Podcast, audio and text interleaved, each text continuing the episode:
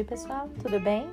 Bem-vindos a mais um podcast Sala VIP Brazilians em Westchester. É, Para o pessoal que me segue no Facebook, é, eu tenho um, a capa do meu Facebook é um slogan em inglês que diz You know my name, but you don't know my story. E em português, né? Você sabe do meu nome, mas você não sabe da minha história. Eu sempre falo para as pessoas que nós todos temos uma história, às vezes triste, às vezes alegre, às vezes é uma comédia, mas nem todos nós gostamos de falar da nossa história, né? Eu até fico brava às vezes quando as pessoas dizem que não, eu não tenho nada para falar, eu não tenho nada a acrescentar. Eu acho que se a gente pensar, pensar, pensar, no fundo, no fundo, todos nós temos. É que é difícil falar. Então a convidada de hoje, ela é uma pessoa muito especial que passou por várias coisas e que superou assim, deu uma volta 180 na vida dela.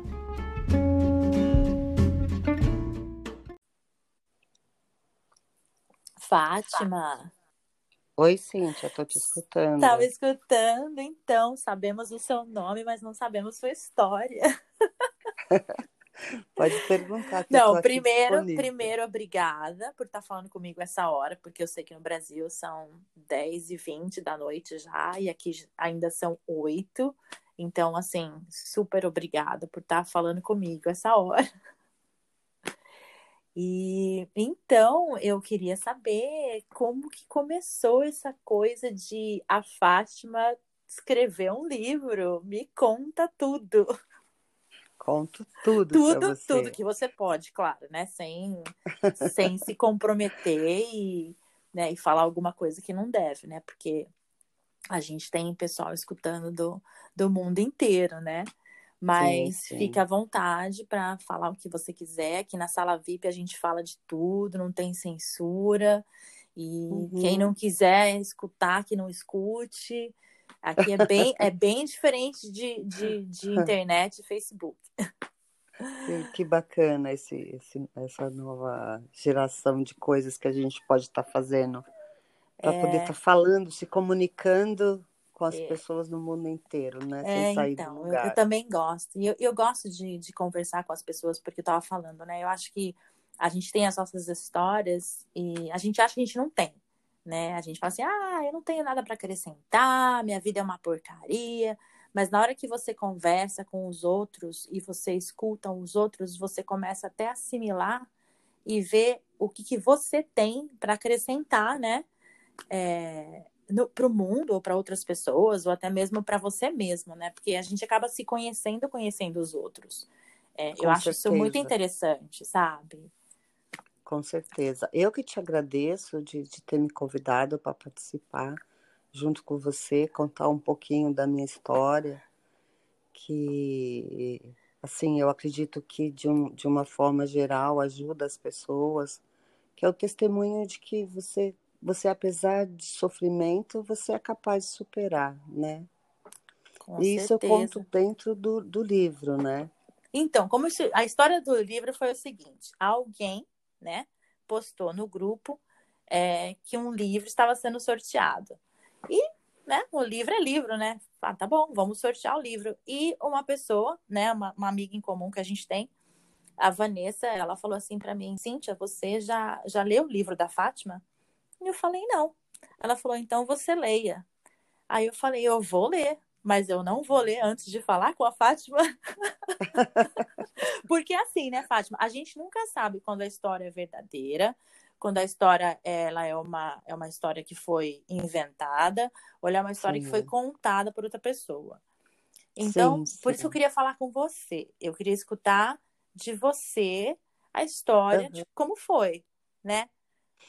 Eu não uhum. sei se quem escreveu o livro foi você, se foi o que a gente Sim, chama de, foi né, eu. dessas pessoas que a gente senta, senta que lá vem a história. Sim, mais ou menos por aí. Foi assim? Me conta então como foi. Então, assim, o, o livro foi eu que escrevi, né? É uma história real que conta, fala sobre um, um sequestro que eu sofri com a minha filha. E sofreu mesmo, de seis verdade. anos. Não entendi. Não foi história ficção, é, é história verídica. Não, não, é uma história real é uma história real. É um, é um relato real, né, uhum, é, autobiográfico, certo. né? Certo. E eu sofri esse sequestro com a minha filha de seis anos na época, foi em 2002, época que não era muito divulgado o estresse pós-traumático, né? Porque foi quando deu aquele boom de muita gente ser sequestrada aqui no Brasil, coisas que não acontecia no nosso país, né? E de repente começou a, a criminalidade começou a, a pegar as pessoas também, diferente de por cativeiro ou não. Certo. E eu fui, fui uma das vítimas que, que, que foi pega por, esses, por essas pessoas, né? E depois do sequestro, uh, eu vou falar mais ou menos sobre o, o, o, livro e depois você me pergunta o que você tiver curiosidade. Tá ah, bom, eu quero Cíntia? saber tudo. eu quero saber tudo e aposto que todo mundo quer saber tudo. Não, quer dizer, de novo, né? Aquilo que você é, fica confortável em, em falar e, e, também não quero estragar a surpresa das pessoas lerem seu livro, né? Não, e contar não, o final do falar... livro. É, não, não pode contar o final Não, não pode, não pode. Tem que então... deixar curiosidade. Então, come... vamos depois... começar do zero, né? Do zero. Uhum. É, você, você, então, foi sequestrada. Você foi sequestrada aonde? Em São Paulo, capital. São Paulo, onde você, onde você morava, no caso. Sim, eu, eu morava na Zona Sul e eu estava na Zona Oeste, indo para a Zona Sul quando eu fui abordada, né? Isso assim, durante o dia, você está falando? Não, era, deveria ser umas sete horas da noite, mais ou menos. Era cedo ainda, porque é. inclusive estava horário verão. Eu ia até falar, no Brasil escurece mais, mais tarde, é. né? Então já estava assim ainda claro. Não, e é, aí... foi outubro época de que ainda estava os negócios de horário verão, essas coisas, estava bem calor, então assim demora mais um pouquinho mais para escurecer, né, aqui no Brasil, no verão. E aí você então, e abordaram claro você ainda. e sua filha? Sim, a gente parou no, no, no, no farol e, e, a gente foi abordada por, por essas pessoas. E assim, botaram arma na sua cabeça, falaram para você sair do carro? Como que foi? Na assim? verdade, eles é, apontaram arma, sim, mas para que eu mudasse de, de lugar, né? Para que eles pudessem entrar. No caso, eram dois. Né? Então, um passou pro, um entrou no lado do motorista e o outro foi atrás com a minha filha pequena. Foi atrás. Então, literalmente dirigiram seu carro. Sim, sim, dirigiram meu carro. Já começa a me dar arrepio só de pensar, né? Você com uma é criança horrível, no né? carro e eles é. dirigindo você na, na hora assim, o que, que tá passando na sua cabeça, Fátima? Passava na minha cabeça, eu preciso deixar minha filha calma. Eu preciso que ela fique tranquila. Olha, o instinto, o instinto materno, né? Aquela, essa coisa sim. de mãe, né? De, de proteção. Sim, sim. A gente pensa na vida da gente, mas o, o do filho está em primeiro lugar sempre, né? E aí começaram a dirigir você e assim, você reconhecia o caminho, você conseguiu ver onde você estava passando? Não, não. Na verdade, quando você está numa situação assim, você não consegue ver muitos detalhes, né? Pelo menos eu, no meu caso, não consegui visualizar muitos detalhes. Só alguns detalhes que realmente ficaram muito marcados, como o lugar que a gente ficou, as atitudes dos, do, dos bandidos na, na, com a gente, como que desenrolou toda a história do, do sequestro, onde a gente ficou. Eu vou deixar você bem à vontade para falar. Uhum. Assim, eu, eu vou parar aqui de interromper você e a partir de agora, se você quiser, você pode relatar, ou se não quiser, você pode pular. E se eu achar que eu devo te interromper, eu vou te interromper, mas sinceramente eu quero sentar e absorver tudo que você está falando, se você puder fazer esse favor. Claro que posso, Cíntia. Então, hum. voltando ao assunto do sequestro, é, então, assim, quando você está vivendo uma situação assim, parece que vira tudo meio que um pesadelo. Tipo, tá acontecendo, mas não está acontecendo. É uma coisa muito. É, eu acho que literalmente a gente foge da realidade, porque ela é muito dura e cruel, né? Eu imagino. Então, em determinados momentos da vida da gente, acho que a gente sai um pouco da realidade e, e parece que a gente está vendo de fora aquele pesadelo que está acontecendo com a gente. Mas assim, teve toda, eh, toda aquele, aquela pressão emocional, né, na hora do sequestro, porque você nunca sabe como que vai terminar, né? Como que, que, que vai acontecer de verdade agora? O que, que eles vão fazer? Você, a sua vida está na mão do outro, né? Então é, é, é muito complicado quando a sua vida está na mão do outro. A gente e... vê o quanto frágil, né? Tudo é, sim. o quanto frágil nós, nós somos, né? Sim, sim, sim. Principalmente quando você está com uma criança, né? Do sexo feminino e com mais de um bandido uh, homem, né? Tudo homem. No caso, eram três homens e depois chegaram. Primeiro foram dois homens Aí veio mais um, depois veio duas mulheres. Ah, então era assim, foi uma, uma, uma quadrilha mesmo. Uma quadrilha, exatamente. Foi uma coisa que meio que organizada já. Sim, sim. Mas, mas eu fui, fui pega no acaso mesmo.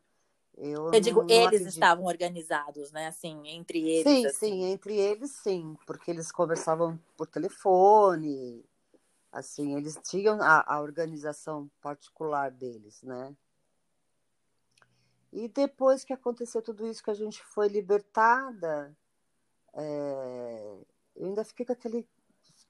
Parece que alguma coisa dentro de mim mudou, entendeu? Ah, sim, né? É, é, o, é, o, é o que você falou, é o trauma, né? Sim, sim.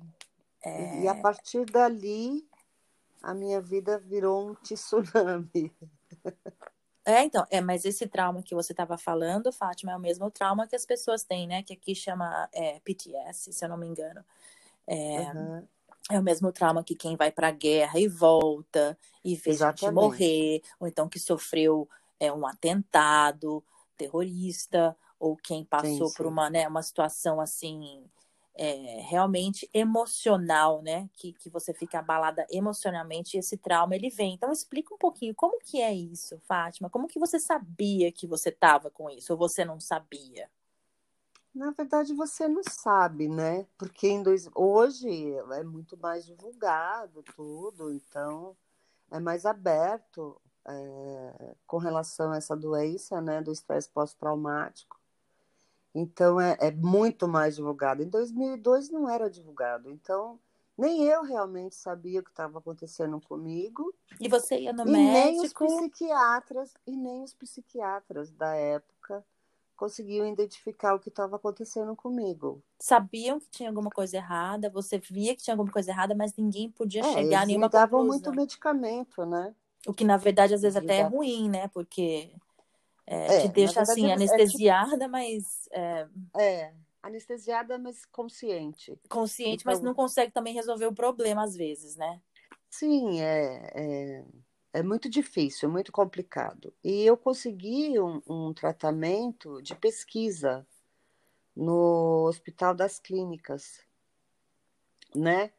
E aí que eu comecei a dar uma pequena melhora quando o médico disse para mim que tava, que não podia me deixar daquele jeito que eu estava.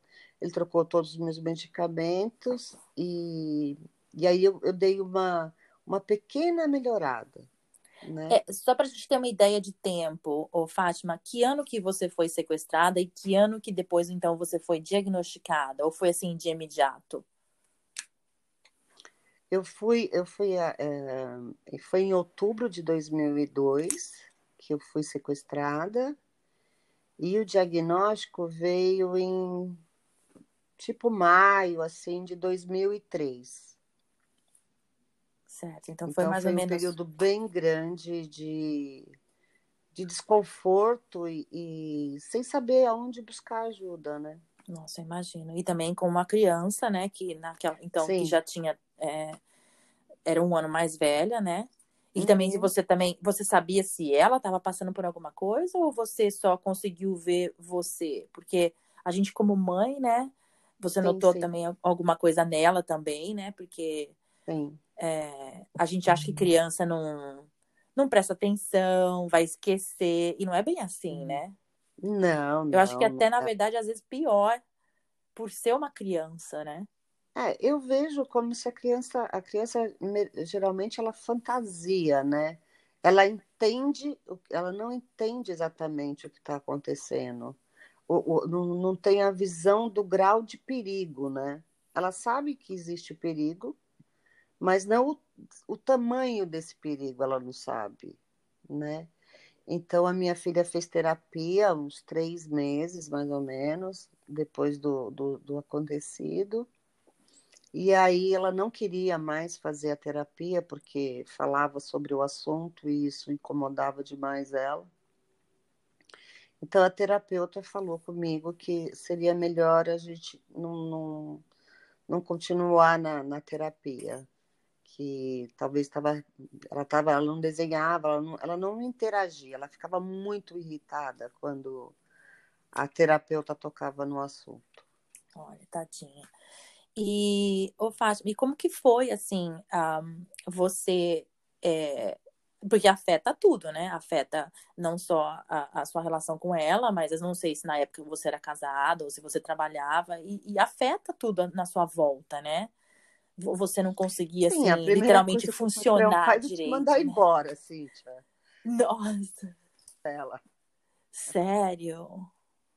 É a primeira coisa que eles fazem é te mandar Gente. embora. Eles inventam, porque eu tinha uma coisa muito estranha, que era, ele lembrava um ataque epilético, só que eu estava consciente. É mesmo? Entendeu? Sim. É, é, era, era um era como se fosse umas câimbras no corpo, no corpo inteiro. Nossa, então assim, afeta o físico então, mesmo também. Só que eu né? caía, porque até então a gente estava achando assim, eu pelo menos, né? Eu acho que a gente está falando de emocional, mas afeta seu físico também, então. Sim, não é só Olha, muita que, coisa. que interessante, afeta, assim, para quem não sabe, né? Eu tudo. não sei nada. É, tipo, mexe com tudo, né? Ou, por exemplo, esse, esses, essas crises de câimbras que eu tinha, eu caía onde eu estivesse. Só que eu tinha consciência, só não conseguia falar. Então, isso daí foi uma parte que também pegou demais em mim, porque depois que acabava as crises, quando parava as câimbras, eu mal, mal conseguia me mover, porque quando você tem a câimbra num dedinho, você já fica, ai, ai, ai, imagina no corpo Nossa, inteiro. Coitada. E aí, esse corpo, na hora que você estava É, falando bem do, né, bem que você foi no médico, que os médicos não descobriam, ah, como que estão, se naquela época era diferente, ninguém falava muito do assunto, ah, que- como que descobriram? Ou você não descobriu? E é, como você é, saiu dessa, né? Vamos dizer assim, literalmente saiu dessa. É, no, no caso da, da, da descoberta da doença, foi através da pesquisa, né? Porque saiu essa pesquisa por conta da quantidade enorme de, de pessoas que estavam sendo sequestradas e que não conseguiam retornar à, à, à vida normal, né? Então, a, a, a pesquisa era voltada para essas pessoas, porque, na verdade, o Estado estava preocupado com o bandido, prender o bandido. Mas e a vítima? Como essa vítima fica depois?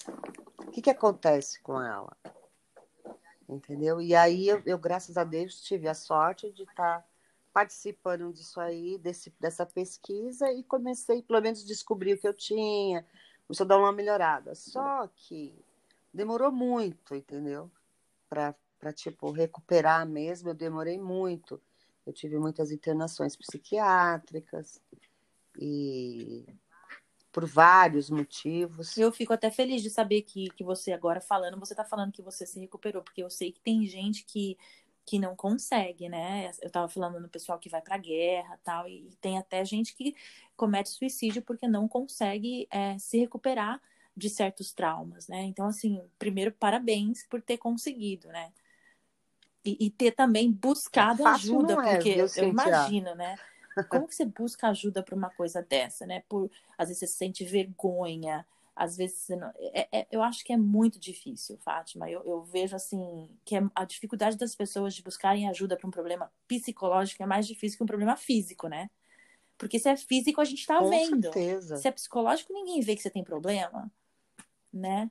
É, esse tabu que as pessoas têm de que depressão é frescura, sabe?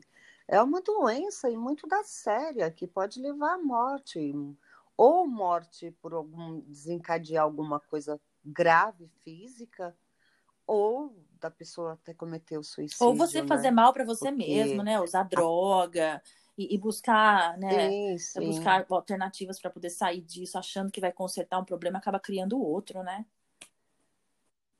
É, mas é, é preciso o tratamento, né, Cíntia? Na verdade, a pessoa tem que recorrer ao tratamento, né?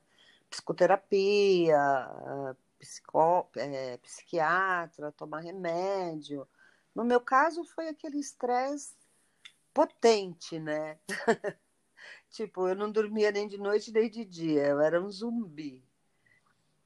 E foi um estresse muito forte o meu.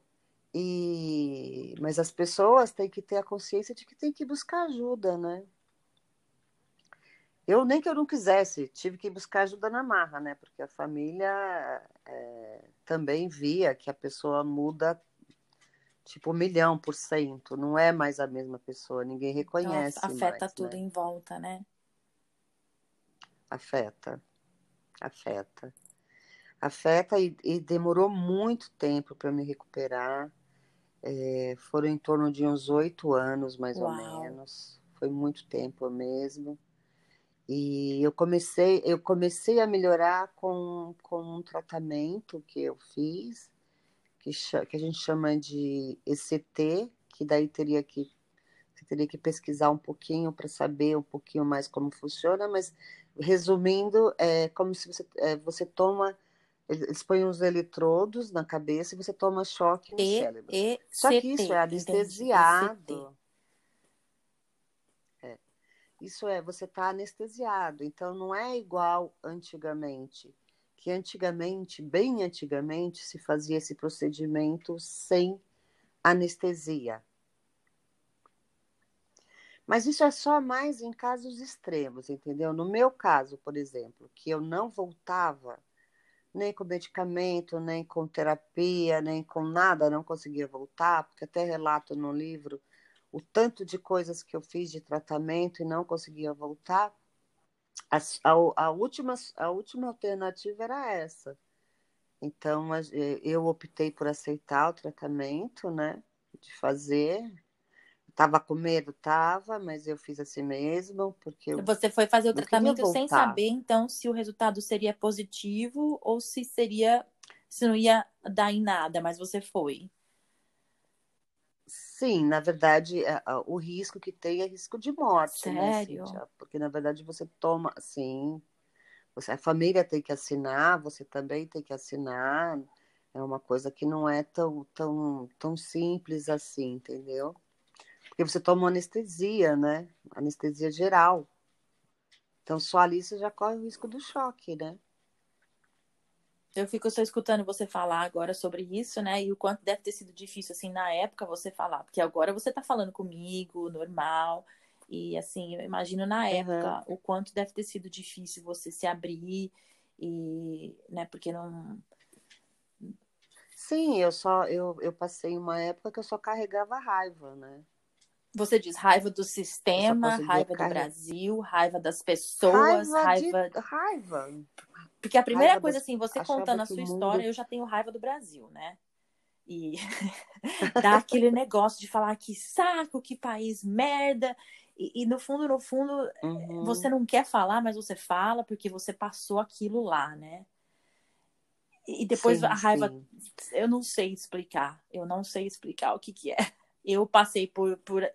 assim, assalto, não passei por nem metade do que você passou e, e a minha raiva era tamanha, né? Eu imagino a tua raiva.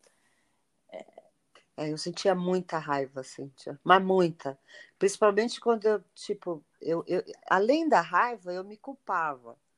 Por conta de que eu pensava, poxa, mas se eu tivesse com meu vidro, minha porta estava ah, aberta, entendi. entendeu? Aí você fica achando o que, que você deveria ter feito para evitar Então, a aquilo minha, lá, né? eu, não, eu não travei nem a minha e nem a porta de trás onde estava a minha filha. Então foi muito fácil para eles entrarem no carro. Então você fica carregando aquela culpa, aquela raiva daquelas pessoas, uma raiva muito grande no- na época. Hoje não mais. Hoje, quando eu penso neles, eu penso como pessoas que passaram pela minha vida. Eu não sinto absolutamente nada com relação a eles. Não, você não tem, então, mais medo de andar de carro, é, de parar no sinal Não. vermelho. Isso daí já passou. Não. Não, não tenho mais medo de nada dessas coisas. Não tenho medo, não. Eu, eu consegui, graças a Deus, superar isso. Porque no começo, logo que aconteceu, se alguém vi- viesse me entregar um panfleto, acho que eu passava por cima com o carro. Ai, porque ai, você ficou medo, medo e raiva fiquei, também de né? querer. É, E é. raiva, entendeu? E já imaginando que podia É, pegar porque de daí novo, você não porque sabe, daí né? Você, come- você liga, você liga o alerta, todos os seus alertas, né? Do seu corpo, Ah, né? você fica mais. Você fica ligado o tempo todo.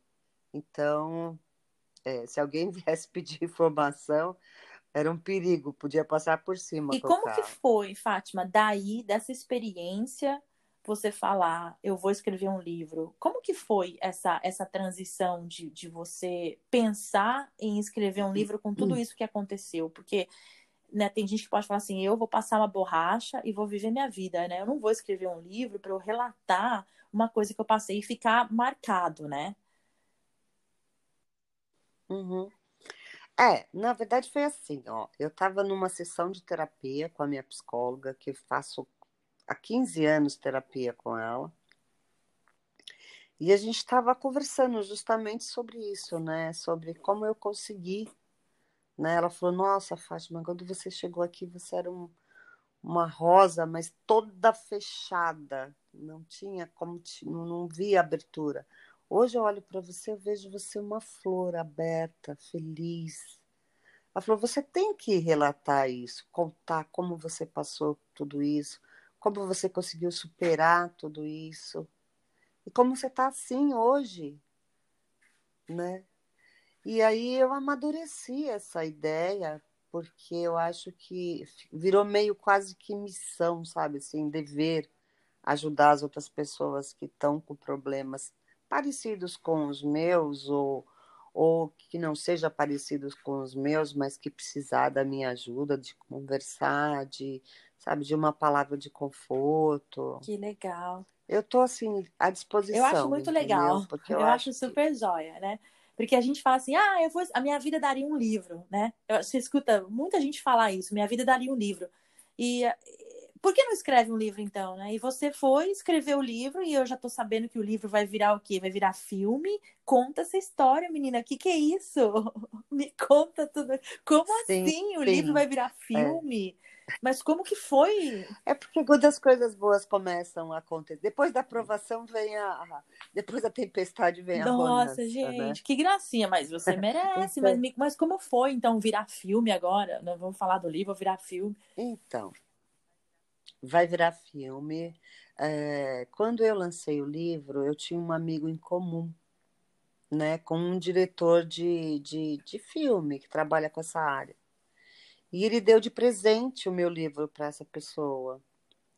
E essa pessoa, quando leu, se encantou com a história, falou: Não, eu, eu quero fazer, eu quero fazer. Eu já assinei já o, o, o contrato com a, a Ai, que né? legal! Depois você vai voltar aqui, hein, E para fazer a agora- parte 2 para falar do filme. Sim, se Deus Que quiser. joia. Em junho ou julho eu tô querendo voltar aí mesmo, viu, Cíntia? Pra... Tem, a, a comunidade brasileira é muito grande e Agora, deixa eu falar uma coisa um Na pouquinho verdade- fora dessa, do do livro e, e do que passou.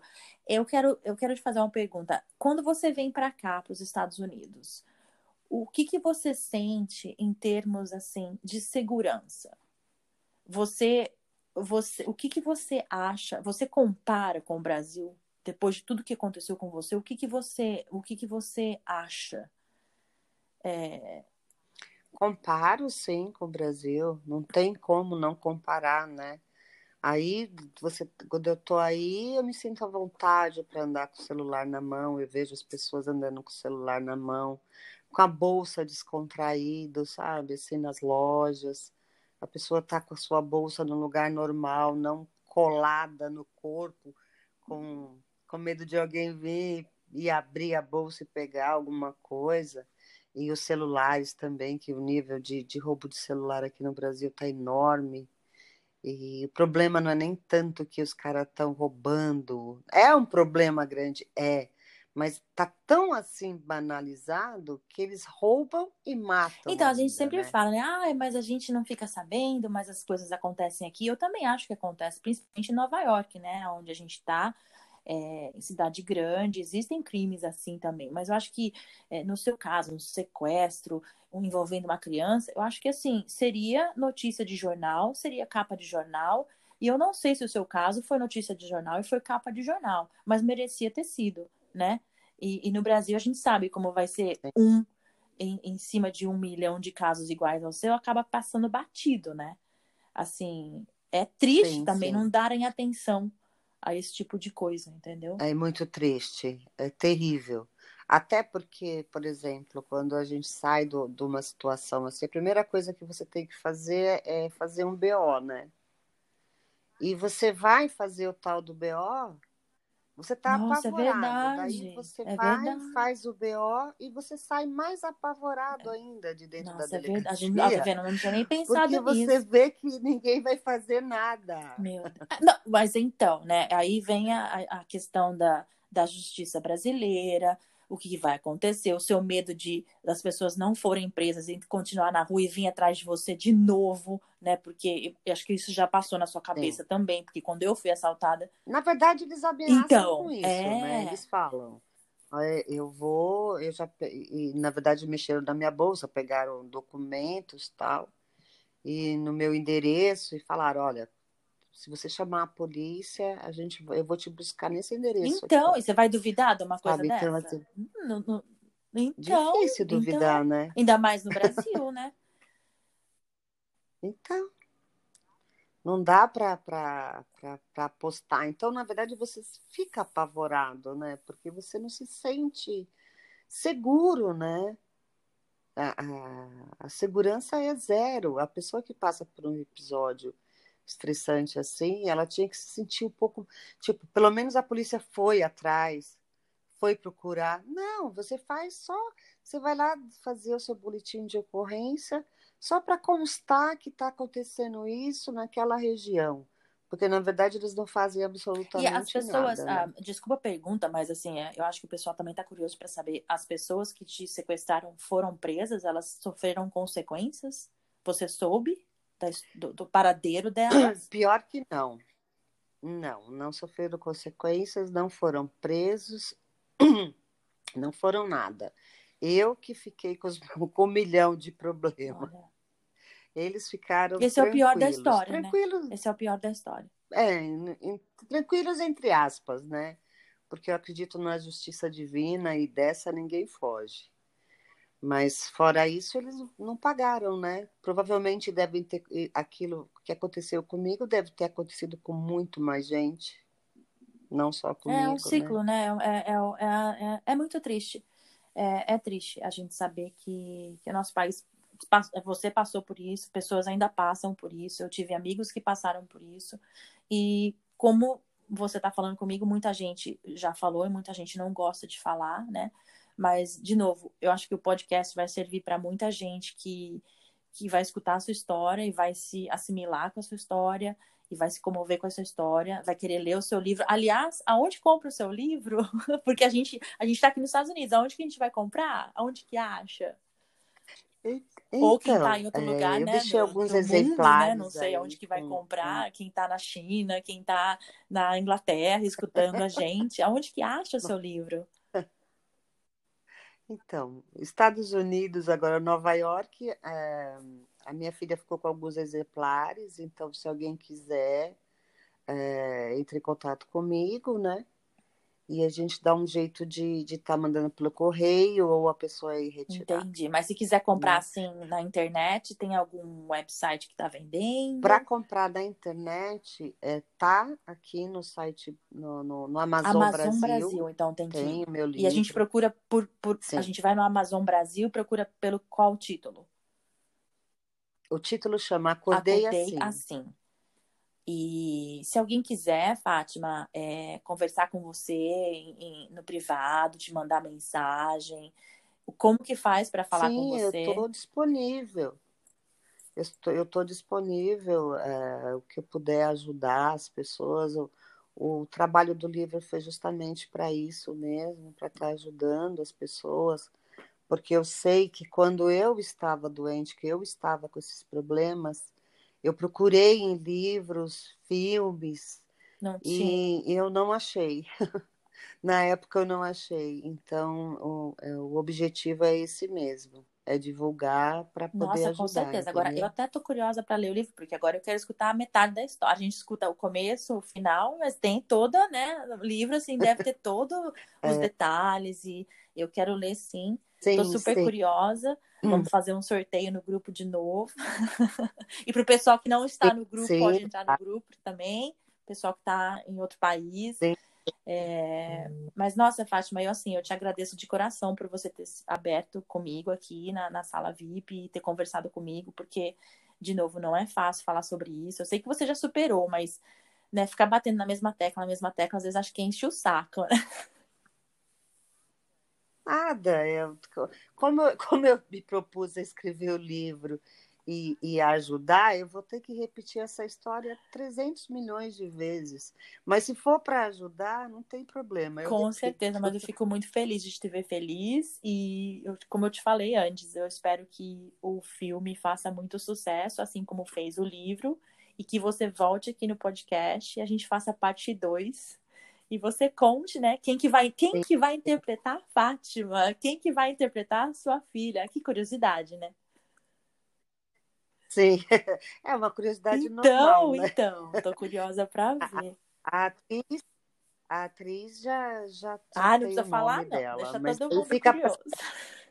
Não, isso vai ficar para outra Vai, parte. com certeza, Fátima. Então, olha, eu te desejo tudo de bom e o que precisar, nós estamos aqui. E, de novo, o pessoal acha seu livro no Amazon Brasil, né?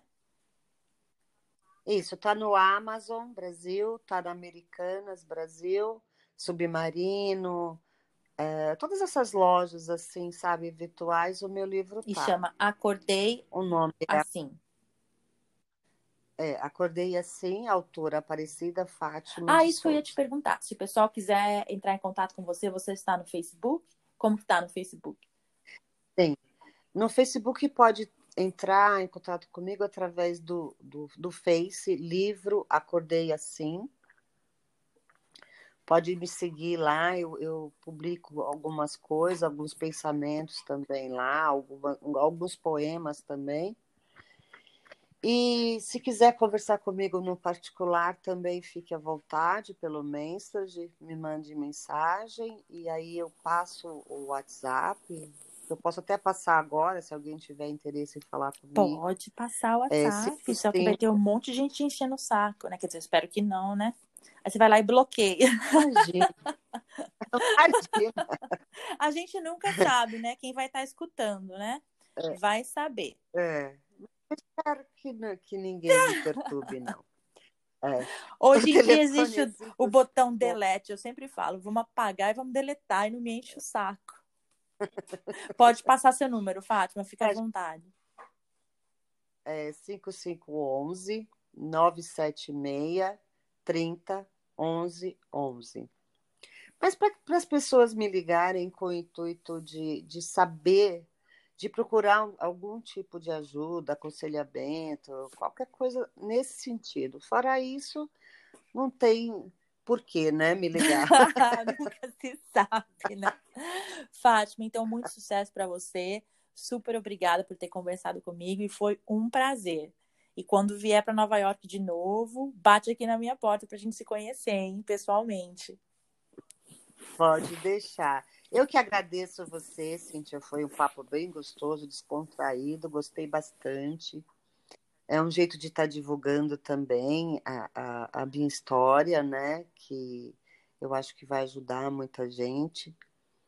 E é isso. Quando você quiser, estou disponível. Com certeza. Ah, e eu vou estar em junho, julho. Ah, você vai tá? estar aqui em Nova York? Tô me organizando. Que joia, então. É. A gente volta a se falar. Com certeza. Tá joia, Daí Fátima. Super como... obrigada, viu? Um beijo grande para você. E muito sucesso. Para você também. Obrigado. E obrigada a todos que estão escutando. Um beijo. Beijo.